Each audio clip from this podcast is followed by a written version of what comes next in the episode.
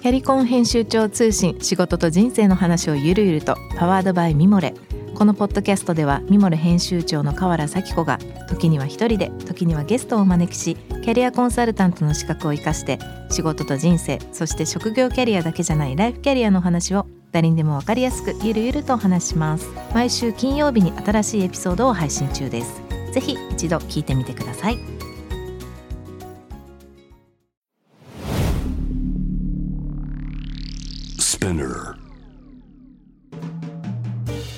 ナビゲーター中道大輔です。Vision to the Future with Forbes Japan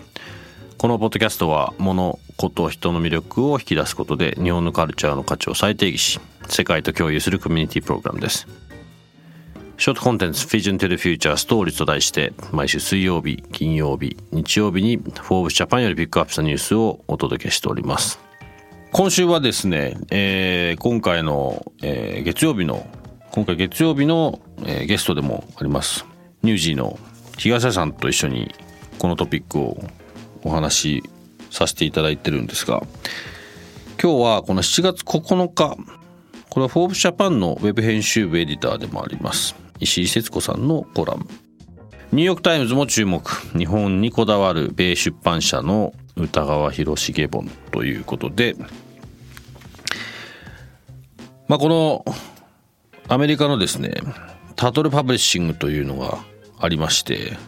まあ、特にアジアのアート、まあ、言語文化をテーマとする、まあ、かなりこう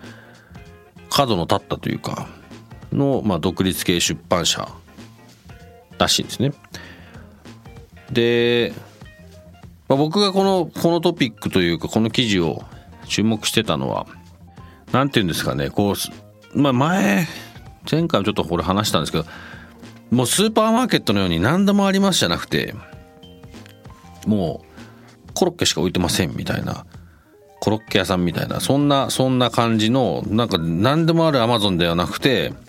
もうここだけをフォーカスしてますっていうようなこの独立系出版社が今非常に増えてるっていうのはなんかやっぱり世の中的にも大きな意味があるしそういう流れが大きいなと思ってる中で何て言うんですかこの日本の日本のこれもう本当に江戸時代とか昔のところから300年ぐらいの前のアートワークを集めてる独立系出版社というところにちょっと注目してみたんですけど今日話したいなと思ったのはなんか今ってやっぱりデジタルの世界でもありますし世界中の情報欲しかったら絶対まあある絶対というか、まあ、ほぼ間違いなく見つけられるっていうか。だから興味を持つスタートがあってそこに興味を持つ理由があっていくと深掘ろうと思えばいくらでも深掘れるような。昔はだってそれこそまあ昔ってもネットがない時代ともう今は関係ないそんな時代はあるかもしれないですけど調べたくても調べらんないしそもそもその調べるってことはその何かのその知るきっかけがあったわけでそのきっかけ自体がそんなに多くない多くないというか今に比べると。ちょっとじゃあ机でネット調べたらあれこんなん何みたいなところからバーって広がっていくみたいなことありえなかったので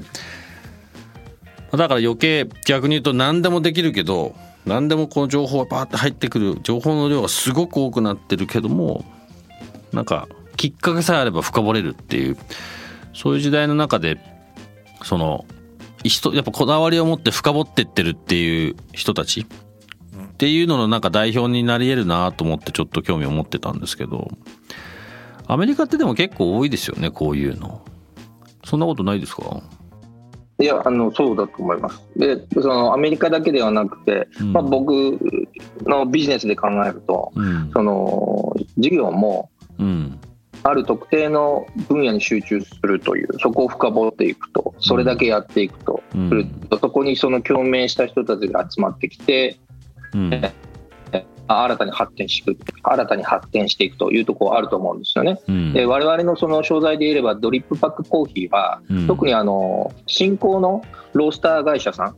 にあの、愛用されてるんですよね。ですからあの自分たちで本当にこだわって豆見つけてきて、うん、こだわってロースティングしたものを、うん、プラスチックのカプセルに入れて飲んでもらいたくないっていう人たちがいっぱいいるんですよ。で、そういった人たちが我々の顧客になって、えー、その広めてってくれる。我々はそれだけ提供していることによってそういった人たちがどんどん集まってくれるという。なんであの狭い分野に見えるかもしれませんけれど、うん、そこをずっとやってると、こう広がっていく、うん、それに共鳴した人たちの間で広まっていく。という、うん、そういうことなんじゃないかなと思いますよね。うん、そういうそそういうことがなんか結構その日本日本のまあ、もしくは今までのビジネスとかでいうとやっぱこうなるべく大きいところにこうパイを広げてっていうところがいやいや例えばこのこの1個の深深掘る地点はちっちゃくても今だと世界中にそれがいいねって言ってくれる人が見つけさえすることができたらもう例えば日本っていう国の中の例えば3%ぐらいもうそれでも相当な数ですけどのちっちゃなマーケットでも世界中の3%を取ることができたらもうすごいことになるっていうこう大きな面で横にドーンって広げてくるんじゃないっていうのが、ね、なんかこういうのを見てるともっとそういうのがあとあると面白い世界になるなっていうのは思いますね。そうですね、うん、我々どまさにそういうカテゴリーだと思いますよ。うん、まずここからどうですか攻めてっていう感じで。うん、うんそういうのがね、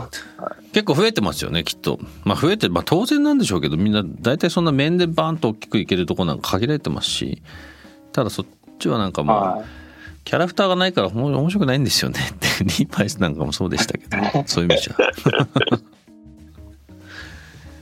まあそういったキャラの濃い、まあビジネスだけじゃなくてね、パーソナリティの濃い、まあいろんな物事がもっともっと世の中に出れるとそれこそ多様性みたいな時代に関しては楽しい毎日があるんじゃないかなと思います。今日ご紹介したトピックは概要欄リンク貼ってあります。ぜひそちらの方からご覧ください。質問感想は番組のツイッターアカウント PTTF アンダーバーコミュニティにお寄せください。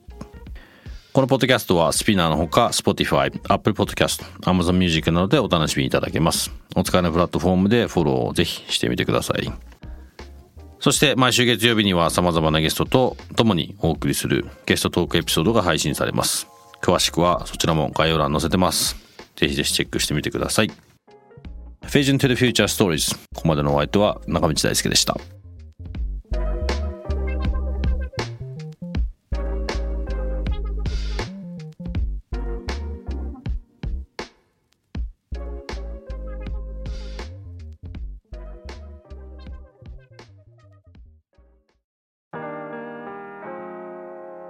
美容家の神崎恵と編集者の大森洋子でお届けする雑談ポッドキャスト「ウォンと私のお名前なんての?」